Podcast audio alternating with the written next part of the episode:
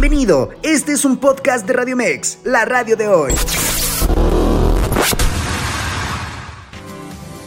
Bienvenidos a Cuentos Corporativos Radio con Adolfo Álvarez y Adrián Palomares, el espacio que relata la historia de mujeres y hombres que construyen, emprenden, innovan, se equivocan, fracasan y en muchos casos vuelven a comenzar. Gente excepcional, a quienes retamos a contarnos sus vidas y secretos, con el fin de que puedas escuchar sus relatos y aprender de ellos. Y todo cuento empieza con un había una vez. Que lo disfrutes.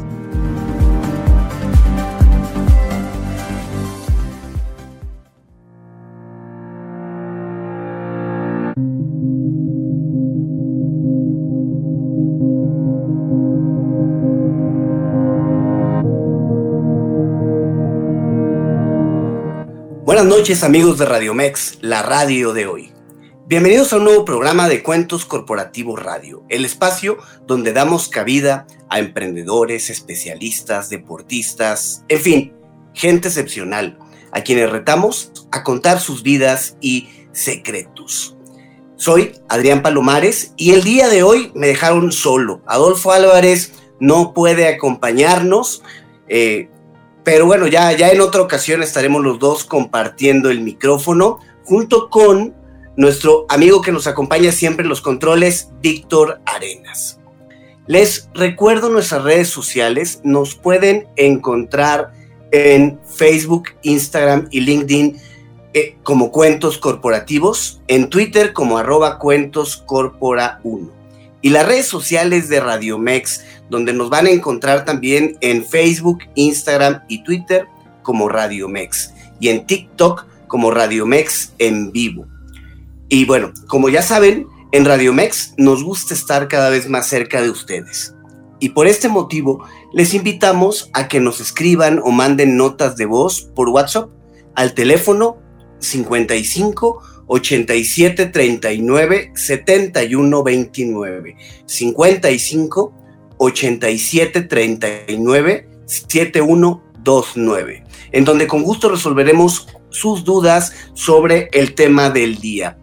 Mándenos un WhatsApp y conéctense con Radio Mex, la radio de hoy. Y bueno, antes de seguir adelante hay que recordarles que este mes de febrero es el mes de los enamorados. Y bueno, llega también a Radio Mex. Así que dale like a nuestra fanpage y participa y gana, contándonos tu historia de amor o de amistad favorita. Regístrala a través de nuestras redes sociales mediante mensaje directo del primero al 10 de febrero. Ya estamos a 7, les quedan solamente 3 días. Las historias van a ser publicadas del 11 al 14 de febrero. Las tres con el mayor número de likes serán las ganadoras de paquetes sorpresas, que estarán anunciándose en la programación de la radio de hoy. Es importante aclarar que queda prohibido la utilización de bots. Los ganadores se van a dar a conocer en nuestros programas del día 15 de febrero. Dale like al amor en Radio Mex, la radio de hoy. Y bueno, el día de hoy quiero platicar con ustedes de un tema pues que a partir de la pandemia ha estado muy de moda y que es importante que todos conozcamos, que todos identificamos. ¿sí? El, el tema es el comercio electrónico, el e-commerce. El e-commerce se refiere a todas las transacciones comerciales que hacemos totalmente en línea. Desde que elegimos un producto o servicio, ya sea por un catálogo digital, por una página web, hasta que haces el pedido completo y el pago. Todo el proceso se realiza por medios digitales. En este tipo de comercio, la única etapa que queda en el mundo físico ¿sí? se refiere a la logística, a la entrega de los pedidos a los compradores. es muy importante aclarar que esto del e-commerce no se refiere a promover productos a través de redes sociales. ¿sí? Si yo pongo en Facebook una fotografía con precio, le pido a la gente que me llame, me pongo de acuerdo eh, para, para que me paguen en algún sitio algo así, eso no es comercio electrónico. Eso es usar las redes sociales para promover los productos que yo hago. El comercio electrónico incluye todo el proceso de transacción desde que seleccionamos el producto hasta el pago por medios electrónicos. ¿Y por qué es importante esto en México? Bueno, en nuestro país el comercio electrónico ya alcanzó en el año 2021 eh, los 400 mil millones de pesos, ¿sí? Creciendo hasta un 27% en comparación a lo que creció en el año 2022. Estamos esperando las cifras eh, finales para este año 2022, pero ya hoy el comercio electrónico representa el 11.3% de las ventas que se hacen al menudeo por todo el comercio. Es decir, es algo, una alternativa muy importante que va creciendo, que va desarrollándose y que muchos decidimos optar. Algunos de nosotros incrementamos esto por la pandemia, el uso por la pandemia, pero la realidad es que hoy el comercio electrónico es una alternativa que llegó para quedarse. Ya hemos tenido invitados que hablamos con ellos de comercio electrónico. Si recuerdan, hace algunos programas platicamos, por ejemplo, con em, eh, una invitada que tuvimos de Tienda Nube, que nos hablaba del comercio electrónico. También hemos pasado programas eh, relacionados con comercio electrónico como Fairplay, Manolo Atala, que es una empresa que se dedica a potencializar el comercio electrónico. Pero es importante aclarar que el comercio electrónico es para todos los tamaños de empresa. No solo hablamos de grandes corporativos o de grandes empresas que ya tienen puntos de venta y que ahora tienen una tienda electrónica. Cualquier persona puede comenzar con una tienda en línea, por muy pequeña que sea. ¿sí? Lo que es importante es ir creciendo, irla desarrollando con algunos tips que vamos a platicar el día de hoy. Bueno, vale la pena mencionar que México está en el top 5 de países con mayor crecimiento en el e-commerce, a la par de mercados como la India, Brasil, Rusia y Argentina. ¿Sí? Entonces hay un potencial muy importante debido a que tenemos una población joven y que, aunque no está mayoritariamente bancarizada, no todos tienen una tarjeta de crédito o de débito. La ventaja es que el comercio electrónico está encontrando nuevos canales para poder transaccionar. Anteriormente parecía que solo podías comprar eh, por, por, una página web si tenías una tarjeta de crédito o de débito.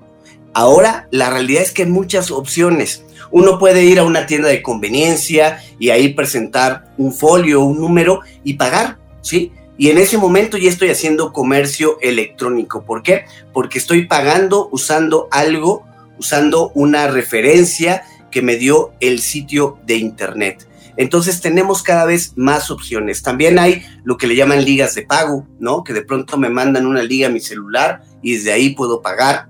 Hay diferentes opciones para ir creciendo eh, los procesos de venta que tenemos, bueno, de pago en particular, que tenemos en el comercio electrónico. Ahora, también existen varias alternativas de comercio electrónico. Yo puedo eh, vender a partir de mi, propia página, ¿sí? Lo cual para una marca pequeña pues es complicado porque necesitas llevar tráfico, llevar gente que, a, que la vea, a que revise la página, que la conozca, que comience a familiarizarse, sobre todo cuando somos una marca que no es muy conocida. Lo podemos hacer con nuestros clientes, le podemos dar una referencia, pero ese proceso cuesta trabajo. Otra forma de hacer comercio electrónico es a partir de lo que se le conoce como los marketplaces. ¿Qué son estos marketplaces? Son grandes empresas que concentran la venta de muchos productos y donde yo puedo subir alguno de mis productos y venderlo. Me van a cobrar una comisión, me van a, a descontar algún porcentaje, pero a cambio de eso voy a tener un tráfico seguro para que llegue a la página y que pueda conocer mis productos. Seguramente ustedes conocen algún marketplace. Si es así, mándenme por favor al WhatsApp que ya tenemos por ahí, ya se los mencioné. Mándame, mándame cuáles son los marketplaces que conoces. Ahorita vamos a mencionarlos.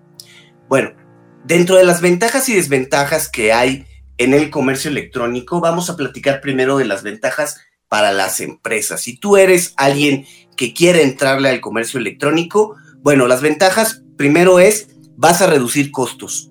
Vas a tener una tienda virtual y es mucho más barato que una tienda física. No necesitas tener a alguien que esté sentado esperando que llegue la gente, no necesitas tener inventario en diferentes lados, ¿sí? Otra de las ventajas es que tiene disponibilidad las 24 horas del día, ¿sí? Vas a poder estar disponible todos los días de la semana a toda hora y operando con un bajo costo. Vas a eh, tener manejo de inventario muy reducido porque puedes concentrar tu inventario en un solo lugar y además te permite vender en todos lados, vender en el mundo sin ningún problema, sin ninguna restricción. Parte de esto, de estas ventajas, las platicamos en el episodio que tuvimos con la empresa Soy Oaxaca, que concentra los productos realizados por artesanos oaxaqueños y los ha logrado vender y mandar hasta Australia, Canadá, Europa, muy diferentes lados, teniendo todo en línea, con una operación en línea. La verdad es que es una ventaja muy importante. Pero aún así, el comercio electrónico también tiene algunas desventajas. Lo primero es la competencia. Es muy fácil estar en línea ¿sí? A todos nos gustaría tener una tienda en línea, pero eh, como es tan fácil, hace que sea difícil diferenciarse. Y ya les decía yo al principio que llevar gente a tu tienda en línea es uno de los mayores retos, el llevar tráfico, como se le llama. Por eso a veces los marketplaces se convierten en, eh, en una opción muy atractiva. Una también desventaja es la dificultad para fidelizar a tu cliente. Gracias a que hay una gran oferta, la posibilidad de hacerse visible se disminuye. Entonces es más retador retener al cliente. Hay que, cuando mandamos el producto físico, hay que mandarle algún cupón, hay que regalarle algo, hay que estar ahí presente, porque se tiene mucho menos contacto físico. Y otra de los puntos críticos son los fallos técnicos de tu sitio en línea. Si hay una falla técnica, te va a sacar totalmente del mercado, vas a estar fuera. Por lo tanto, es bien importante asegurar que tu tienda opere de la mejor manera. ¿Cuáles son las ventajas para el consumidor, por otro lado? Ya decíamos, una mayor oferta de productos y servicios, el hecho de la universalidad, puedes llegar a todos lados, no hay límites geográficos, la comodidad de compra. Yo hoy puedo transaccionar desde mi celular, sin moverme de la comodidad de mi sillón, viendo la televisión y puedo hacer una compra de, eh, de forma muy sencilla. Las desventajas como consumidor, el riesgo de fraude. Al ser transacciones 100% digitales hay que tener cuidado y hay que buscar sitios seguros, sitios que estén, eh, que tengan diferentes sellos, diferentes avales que nos permitan avanzar en la transacción. Y el costo del envío, que también se convierte en una desventaja en este tipo de negocio para los consumidores, quienes muchas veces tienen que pagar por todo esto. Bueno, ya les decía yo que hay varias formas de hacer eh, comercio electrónico. La primera es a través de un sitio propio. Puedes tener un sitio propio usando alguna plataforma.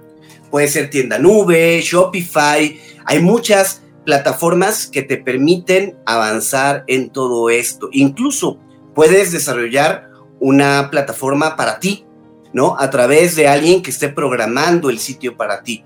No lo recomendaría yo, pero es una de las opciones que tenemos. Y la otra opción para entrar de lleno al comercio electrónico son los famosos marketplaces, que se trata de estas tiendas en línea que tienen muchos proveedores y la ventaja es que ya son conocidos y te ayudan a tener tráfico, a tener mayor tracción, como se habla en este tema de las startups. Algunos marketplaces conocidos en México son Amazon, eBay, Mercado Libre, Cloud Shop, donde aceptan proveedores para dar de alta el producto.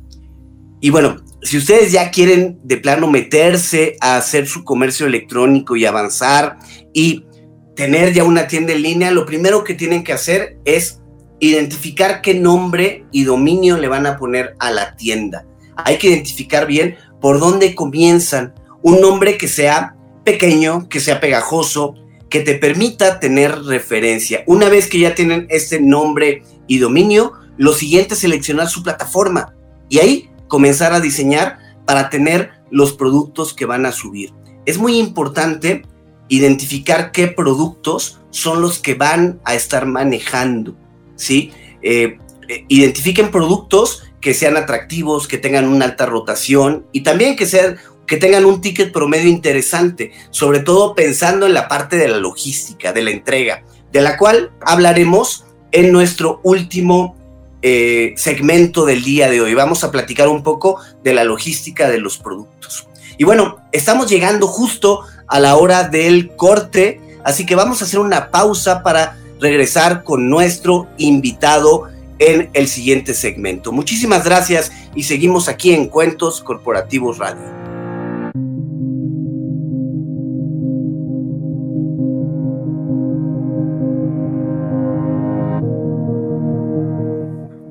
Noches amigos de Radio Mex, ya estamos de regreso con ustedes. Y antes de presentar a nuestro invitado, quiero recordarles nuestro número de WhatsApp. Nos pueden escribir o mandar notas de voz al 55 87 39 71 29, en donde con gusto resolveremos sus dudas, porque el día de hoy vamos a platicar de un tema muy importante que tiene que ver con la formalización de negocios y una alternativa importante para formalizarlos, porque normalmente conocemos únicamente la figura de los notarios. Y no, resulta que en México hay una figura denominada corredor público que también puede ayudarnos a formalizar diferentes negocios, hacer otros trámites, y es por eso que hoy vamos a platicar con el doctor Luis Roberto Lara.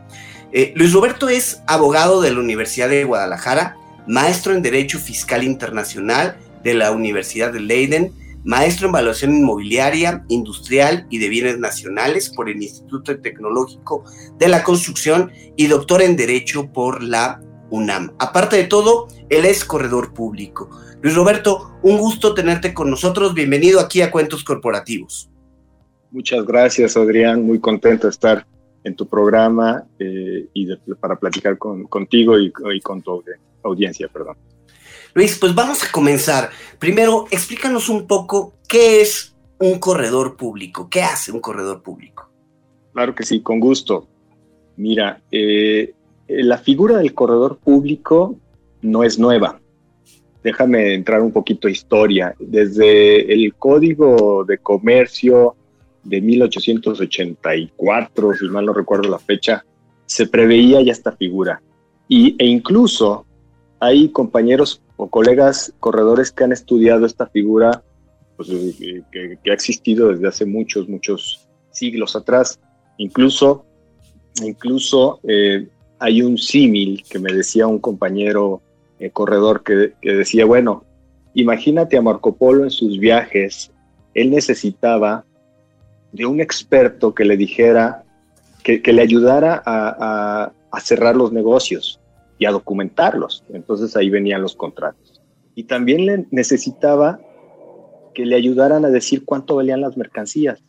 Y ahí venía también ese experto evaluador. Entonces, viene, viene pues, desde hace muchos años. Entonces, en 1884 se, se, crea la figura que es diferente a la que se conoce ahora. A partir de 1992 94, eh, no recuerdo el año eh, perfectamente, pero bueno, en esos años, se crea la nueva ley de, federal de correduría pública, la cual, la cual este, establece la nueva figura de corredor público. Esta ley se crea con, con el tema del Tratado de Libre Comercio y permite o busca la profesionalización de la fe pública a nivel federal. Entonces, si bien, es cierto existen o existían hasta ese momento los notarios con fe pública, eh, totalmente o completamente hablando este, en temas mercantiles y, civiles, el corredor público se crea, la figura de corredor público se crea para dar fe pública en temas solamente mercantiles. Entonces, ¿qué somos los corredores públicos? Los corredores públicos somos fedatarios públicos, eh, damos fe en cualquier tema de naturaleza o índole mercantil. ¿Y a qué, eh, a qué se refiere este tema? Podemos constituir sociedades mercantiles, por supuesto, podemos dar fe de hechos mercantiles o actos mercantiles, o eh, podemos hacer notificaciones de naturaleza mercantil si yo tengo un problema, yo comerciante tengo un problema con algún otro comerciante que no me ha pagado, puedo hacer el requerimiento formalmente a través de un secretario público, que puede ser un corredor público, eh, o quiero formalizar mi empresa, como bien decías, este, quiero generar eh, cierta certeza jurídica, etcétera, constituye una sociedad a través de corredor público. Entonces, la primera cachucha del corredor público es la fe pública. Sin embargo, no es la única.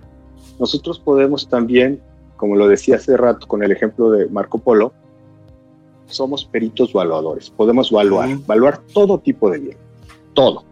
Este, desde un bien inmueble, una casa, habitación, una oficina, un terreno, hasta un barco, bienes muebles, maquinaria y equipo, eh, empresas, eh, créditos, derechos, etcétera. Podemos hacer evaluaciones. También somos, según nuestra ley federal de corredora pública, somos asesores legales nuestra formación inicial es de abogados. Entonces, la, la, la figura del corredor público es una figura sui generis, es una figura multifacética, por así decirlo, ¿no? No nada más somos abogados, sí somos asesores, somos fedatarios, pero también somos valadores. Y eso a mí me, me, hizo meterme a un mundo que pues, yo no me había metido antes, pero muy interesante que ahora me apasiona, que es la evaluación. Y también somos mediadores de negocios. Podemos ayudarles a cerrar los negocios, a, los, a los comerciantes. También somos árbitros, según nuestra ley. Y esas son más o menos las, las funciones del corredor público. ¿En qué nos diferenciamos con los notarios? Bueno, los notarios hacen eh, fe pública, mercantil y civil. Nosotros hacemos fe pública, mercantil y avalúos y todo lo demás que estaba comentando. Ok, oye, y a ver, para que todos entendamos, cuando hablamos de temas mercantiles, ¿Te refieres a temas de empresas? ¿Esa es la diferencia? Sí, empresas, comerciantes, actos de comercio. Acuérdate que el acto de comercio es, eh, la especulación comercial. ¿sí? Eh, actúas con fin de lucro con especulación comercial. Te compro para venderlo, compro para revender. El clásico distribuidor, ¿no? Compro un bien para revenderlo, ese es el comerciante. Ese está buscando el fin de lucro con especulación comercial. Entonces, todo lo que tenga que ver con actos de comercio, estamos nosotros ahí. Somos, vamos codo a codo con el comerciante, con el empresario, y lo vamos asesorando desde un punto de vista jurídico, república, evaluación, y pues todo lo que te decía, incluso para resolver conflictos a través de la arbitraje. Ok, entonces digamos que cualquier persona que esté buscando una, una asesoría en términos de negocio, desde el principio, asesoría para crear una empresa, eh, desde asesoría para cerrar un trato, para evaluar algún tipo de bien que voy a vender o que voy a comprar, ustedes, los corredores públicos, son una alternativa al respecto. Correcto. Eh, nosotros estamos, insisto, con el, con el empresario en prácticamente todas sus fases del negocio. Incluso habemos corredores que somos especialistas en ciertos temas, por ejemplo, fiscal. A mí me ha gustado el fiscal desde hace más de 25 años, 30 años, y, por eso mi maestría en, fiscal internacional. Entonces, el tema fiscal es muy importante para cerrar cualquier negocio. ¿Por qué? Porque si pago más impuestos o pago menos impuestos, ese va a ser un, un punto definitivo o que va a definir el negocio, si se hace o no se hace. Entonces, por esa parte también los corredores podemos asesorar de un punto de vista fiscal, legal, por supuesto, eh, para, para apoyarlo eh, para cerrar bien un negocio.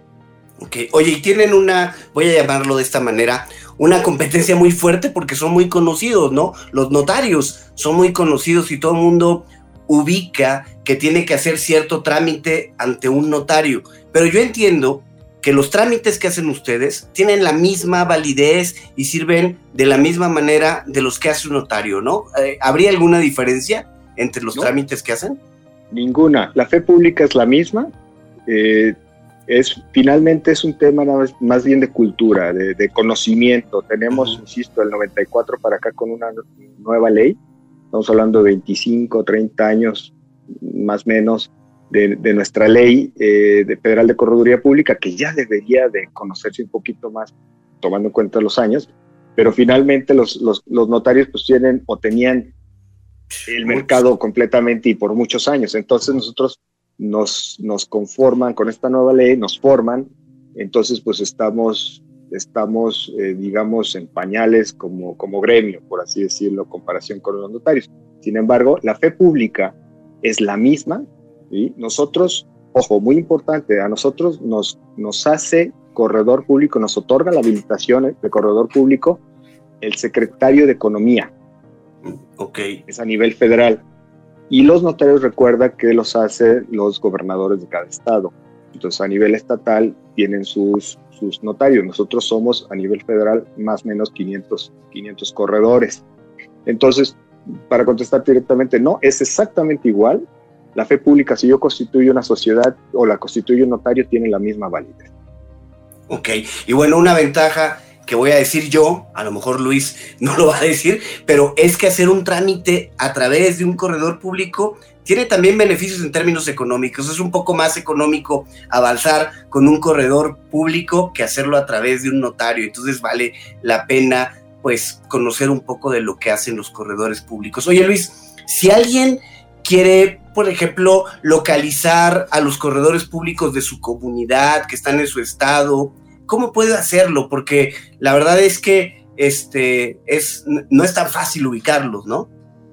Mira, la, la Secretaría de Economía, que es de la, del organismo del cual, insisto, nos habilita y dependemos, nos revisa, la Secretaría de Economía nos hace visitas de, de revisión de nuestros instrumentos, ellos tienen un listado, un, un directorio de corredores públicos a nivel nacional.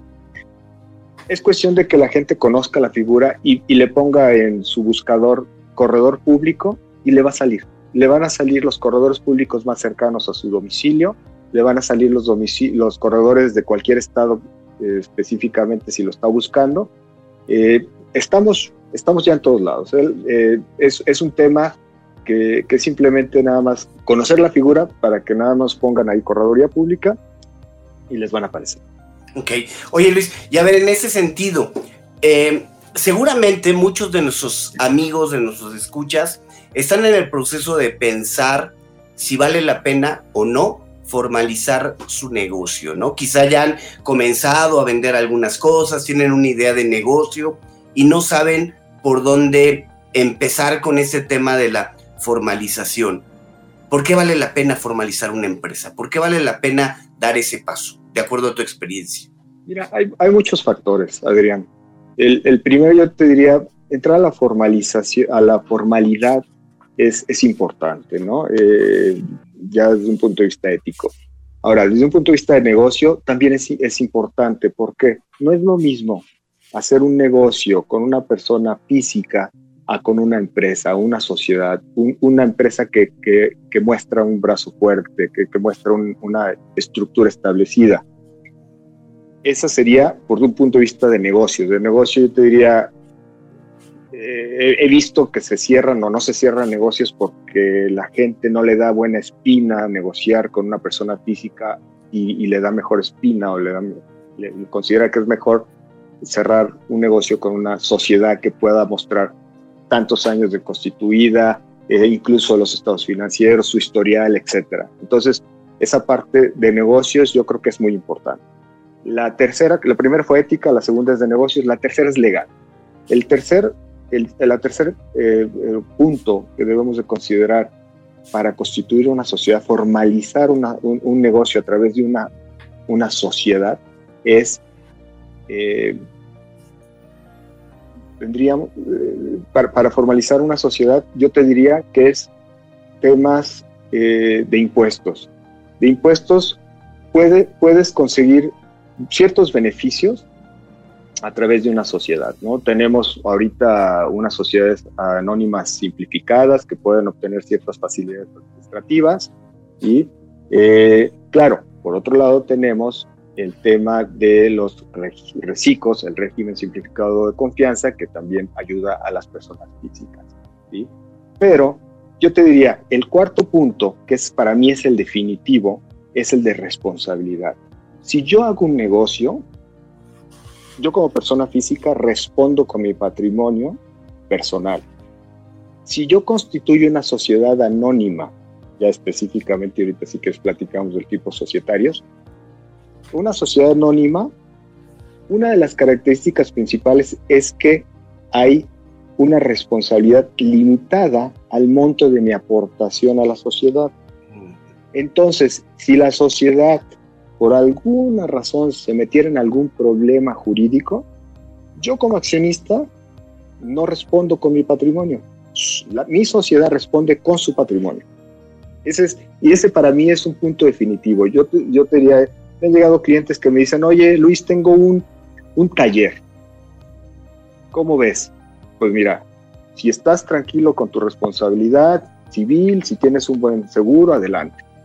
Si no, yo te diría, pues es, un, puede haber riesgos, es un, es un negocio que puede tener ciertos riesgos, entonces pues, constituye tu sociedad y ya cualquier responsabilidad termina a, nivel de tu sociedad.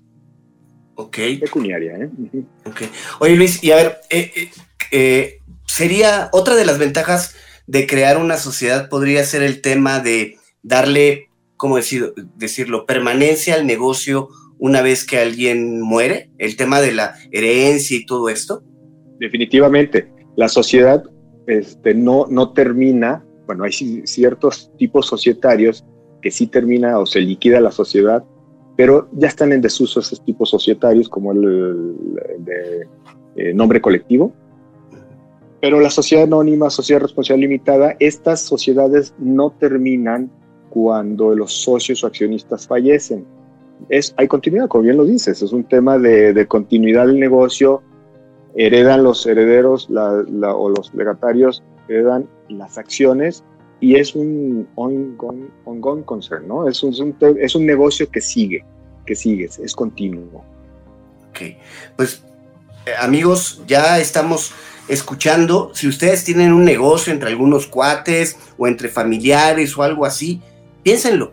Crear una sociedad les va a ayudar a llegar a mayores empresas, les va a ayudar a mejorar la parte de la reputación, ¿sí? Y sobre todo a limitar la parte de sus responsabilidades, que es algo bastante importante, que vale la pena considerar. Bueno, aquí nos comparte, em, nos comparten un mensaje que yo ando medio perdido para, para leerlo. A ver, permítanme un minuto.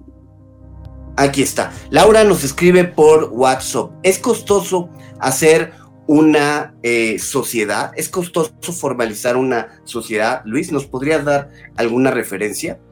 Mira, es difícil dar un precio específico sobre, sobre generalidades, ¿no? Yo te podría decir no, la, la respuesta directa, Laura, es no, no es costoso, es costoso, es más costoso tener esas implicaciones legales de responsabilidad, etcétera, que estábamos platicando en su momento hay que invertir, sí hay que invertir en nuestro negocio, pero yo te diría, está, eh, yo creo que, bueno, mis colegas corredores han hemos de estar en un rango de 10 a 15 mil pesos y, me voy mucho para sociedades eh, muy básicas. ¿sí?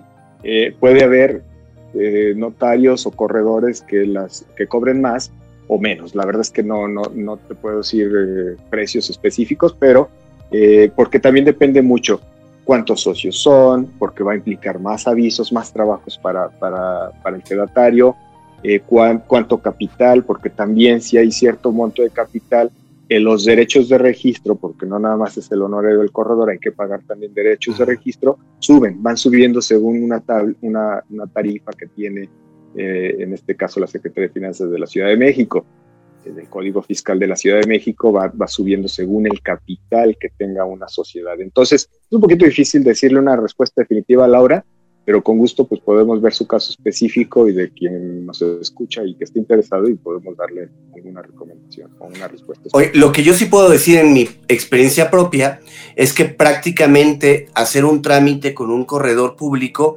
termina siendo como la tercera parte de lo que sale ese trámite con un notario, en mi experiencia propia, ¿no? Aproximadamente 3 a 1 en esa proporción. Así que si ustedes ya han consultado un notario y han visto alguna referencia, den la oportunidad de ver la parte de los corredores públicos que seguramente se llevarán una agradable sorpresa en este proceso de formalización.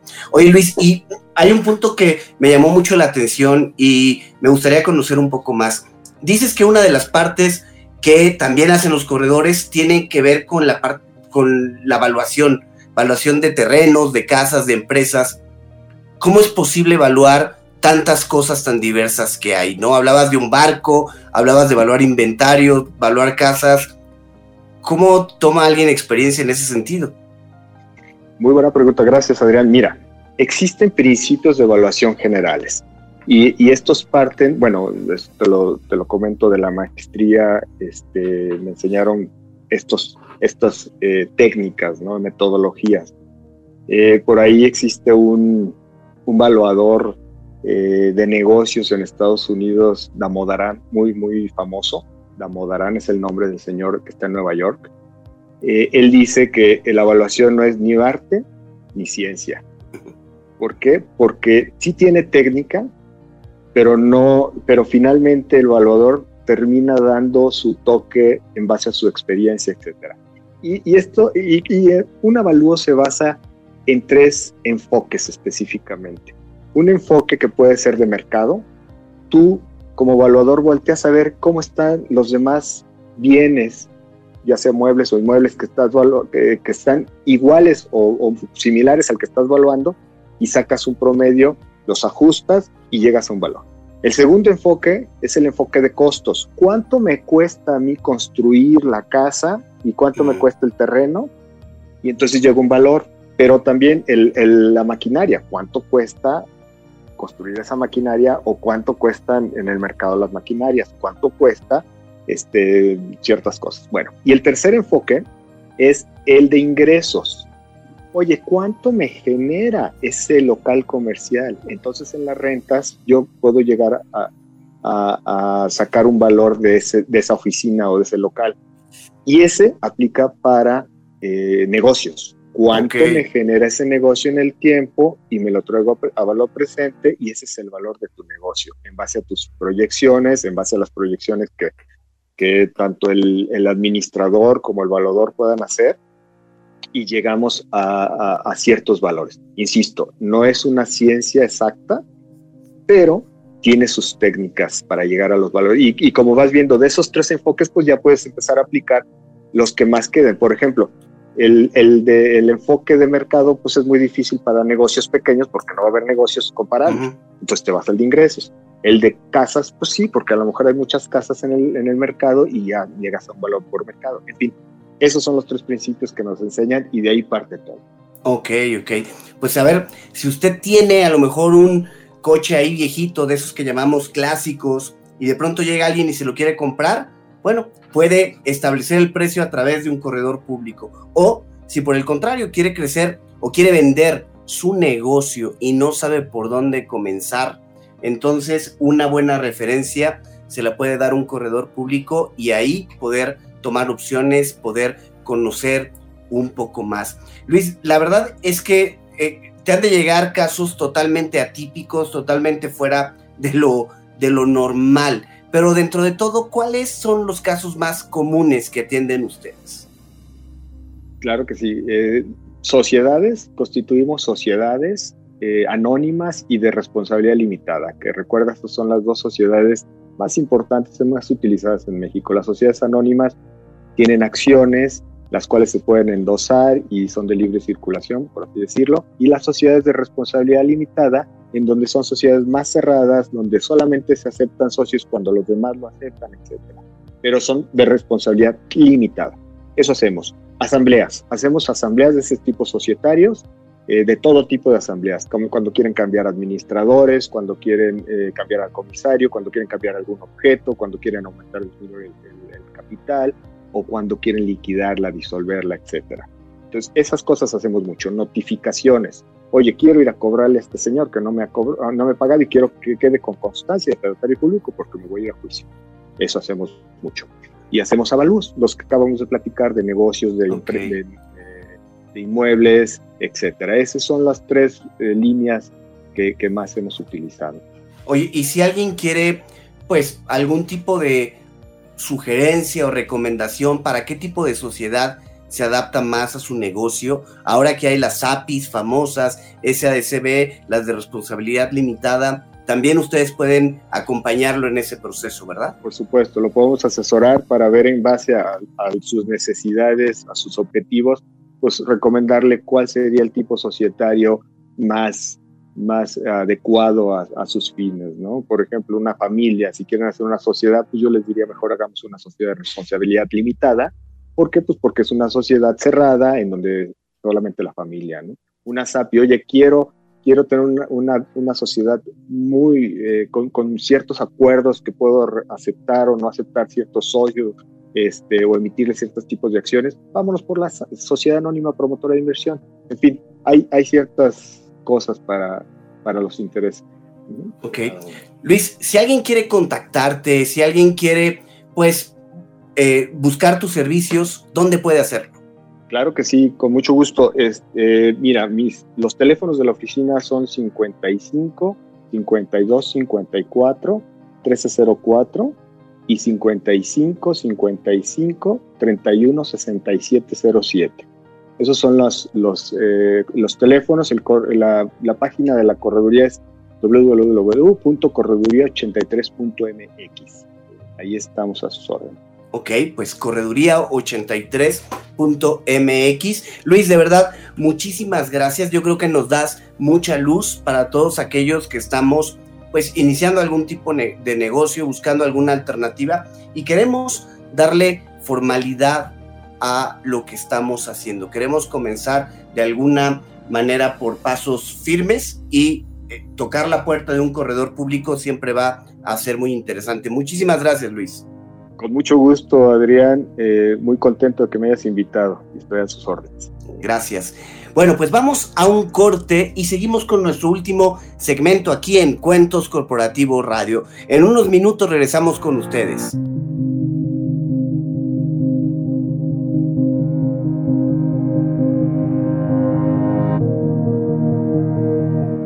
Amigos de Cuentos Corporativos Radio, ya estamos de vuelta después de nuestra pausa comercial. ¿Y qué les pareció el tema que tuvimos con Luis Roberto Lara, corredor público, que nos platicó pues sobre cómo formalizar nuestros negocios, cómo dar ese siguiente paso a través de constituir una sociedad que se adapte a los planes que tenemos. Eso va a ser bien importante, que sea una sociedad que nos permita tener cierta flexibilidad de acuerdo a lo que queremos crecer, si en algún momento pensamos que nuestro negocio se puede franquiciar, que puede incorporar nuevos socios, es muy importante. Y recordemos los beneficios que Luis nos comenta que tiene el crear una sociedad. Primero, el beneficio de la parte ética, el pago de impuestos, que es bien importante. Segundo, un tema de negocios, de reputación. Al final las empresas buscan hacer negocio con otras empresas. Después, el tema de impuestos, ¿sí? Si ya vamos a pagar impuestos, bueno, veamos que sea de la mejor manera posible, que podamos manejarlo de una manera importante. Y el tema de la responsabilidad, al final una sociedad nos puede permitir limitar la responsabilidad. Si trabajamos como persona física y por algún tema tenemos un accidente, algún problema en el negocio, la responsabilidad está a cargo de todo lo que tenga la persona física. En cambio, si lo hacemos a nombre de una sociedad, está limitado. Y eso nos ayuda a, pues, poner barreras, poner límites en lo que hacemos en nuestro negocio. Y bueno, les recuerdo que este es el mes de los enamorados y ya llegó a Radio Mex. Así que denle like a nuestra fanpage, participen y ganen contándonos su historia de amor y amistad favorita. Regístrenla a través de nuestras redes sociales mediante mensaje directo del primero al 10 de febrero. Les quedan solo tres días, apresúrense. Bueno, dos días porque ya está terminándose el 7 de febrero. Las historias van a ser publicadas del 11 al 14 de febrero y las tres con el mayor número de likes van a ser ganadoras de paquetes sorpresas. Hay que ver qué contienen esos paquetes. Y vamos a estarlas anunciando en la programación de la radio de hoy es importante que queda prohibido la utilización de bots. Los ganadores se darán a conocer en los programas del día 15 de febrero. Dale like al amor en Radio Mex, la radio de hoy. Quiero invitarlos a escuchar nuestro episodio del próximo jueves. Es un episodio muy interesante que está ligado de alguna manera con el comercio electrónico. Y bueno, ¿por qué? Porque se trata de una empresa de soluciones de logística. ¿Sí? Me van a decir, a ver, soluciones de logística, comercio electrónico, ¿cómo está eso? Bueno, pues con el, el, crecimiento del comercio electrónico, yo no sé si recuerdan cuando comenzó la pandemia, uno de los problemas que teníamos era que no había empresas que entregaran lo que comprábamos por comercio electrónico, ¿sí? Si comprábamos, no sé, en Mercado Libre, en Amazon, de pronto los paquetes no llegaban, eh, fallaban, en vez de tardar tres días, a lo mejor tardaban cinco, seis o una semana, porque no había empresas lo suficientemente robustas para hacer la entrega a los domicilios. Bueno, cargamos que nuestro episodio del próximo jueves con Iván Ariza, que es el CEO y fundador. Es una empresa que se encarga de lo que en logística se conoce como la última milla. ¿Qué significa esto de la última milla? Es la entrega al domicilio del cliente, la parte final. Imagínense que yo mando un paquete de México a Monterrey. Bueno, este paquete normalmente no va siempre en el mismo transporte, en el camión y llega hasta la casa donde yo la quiero, lo quiero enviar. No, este paquete va pasando por diferentes centros de distribución y diferentes eh, medios de transporte. Si quiero que me llegue muy rápido, a lo mejor se va en avión, después se va en un camión que lo lleva a la zona o a la colonia donde yo quiero que lo entreguen y al final se entrega la última milla, que normalmente es un camión más ligero, en un camión más pequeño. Bueno, Cargamos, eso hace. Cargamos busca revolucionar las entregas de última milla en México, desarrollando estaciones de entrega urbana para que las empresas de comercio electrónico puedan estar cerca de sus usuarios y así mejorar sus tiempos de entrega. Tiene como propósito hacer más accesible los costos de las entregas, abaratarlos y eficientar los tiempos de entrega, con lo cual el comercio electrónico seguirá creciendo porque va a ser mucho más económico mandar un paquete de un lado a otro. En el año 2021, Cargamos facturó 110 millones de pesos y para el 2022 sus proyecciones eran alcanzar casi los 350 millones de pesos. No sabemos si lo logró. Eh, habrá que buscar una oportunidad para platicar con Iván Ariza y conocer un poco más de ellos. Eh, cargamos ya tiene presencia en 75 ciudades del país y buscan consolidar su propuesta en todo el territorio nacional. La verdad es que es una empresa muy interesante que funciona como un intermediario para conectar a las empresas que hacen el transporte inicial, el transporte grande, con la última milla para hacer entregas on demand, ¿sí? Cuando la gente lo requiera, de marcas que necesitan este servicio. Iván Ariz es un colombiano que llegó a México aproximadamente hace unos 10 años y ahora con esta empresa que cuenta ya con más de 142 empleados y que fue fundada en el año 2019, le da servicio a empresas como Liverpool, Walmart, Mercado Libre, La Europea, Privalia, Price Shoes, Shaza, Flexi, por mencionar algunas. La verdad es que, como platicábamos en el segmento inicial del programa, el comercio electrónico es un tema que llegó para quedarse y las empresas de logística están también creciendo para apoyar en este sentido. Eh, y bueno, eh, la parte de logística no solo tiene que ver con los medios, con el transporte para llevar los bienes, sino tiene que ver con combinar una parte de software, de tecnología, con infraestructura física, con el fin de darle el mejor uso. Porque si le damos el mejor uso a una camioneta, a un transporte, eh, a cualquier medio que estemos utilizando, vamos a poder disminuir los costos de entrega que, eh, que tiene la logística del comercio electrónico. Uno de los principales retos que cargamos se ha enfrentado es el encontrar el talento tecnológico necesario y por eso ha decidido brindar formación a personas de escasos recursos con el programa Cargamos Educa, para desarrollar talento entre niños y adultos en el desarrollo de software. Bueno, estas es de las últimas noticias de Cargamos, no está incluido en nuestro episodio que lo grabamos a inicios del 2021, pero estoy seguro que lo van a disfrutar, porque en ese momento todavía Cargamos no había llegado ni siquiera a la tercera parte de las 75 ciudades donde se encuentra hoy, y ya Iván nos dejaba ver el potencial de crecimiento que podía tener con esta eh, empresa. Bueno, los invitamos a que disfruten de este episodio, no se lo pierdan, cargamos con Iván Ariza en Cuentos Corporativos Radio. La verdad es que vale la pena escucharlo y disfrutar de este programa. Y bueno, pues em, el programa ha llegado a su fin, no me queda más que despedirme y agradecerle de verdad a Víctor Arenas en los controles y también agradecerle a Adolfo que ya nos acompañará para el próximo programa. Este ha sido una emisión más de Cuentos Corporativos Radio. Un gusto estar con ustedes. Yo soy Adrián Palomares. Buenas noches.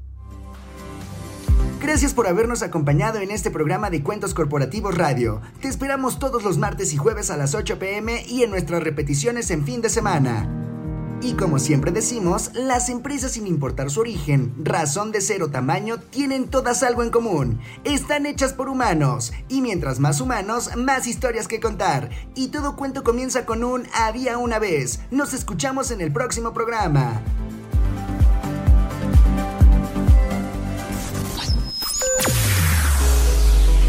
Escúchanos las 24 horas del día, los 365 días del año por www.radiomex.com.mx. Gracias por acompañarnos. Esto fue un podcast de Radiomex, la radio de hoy.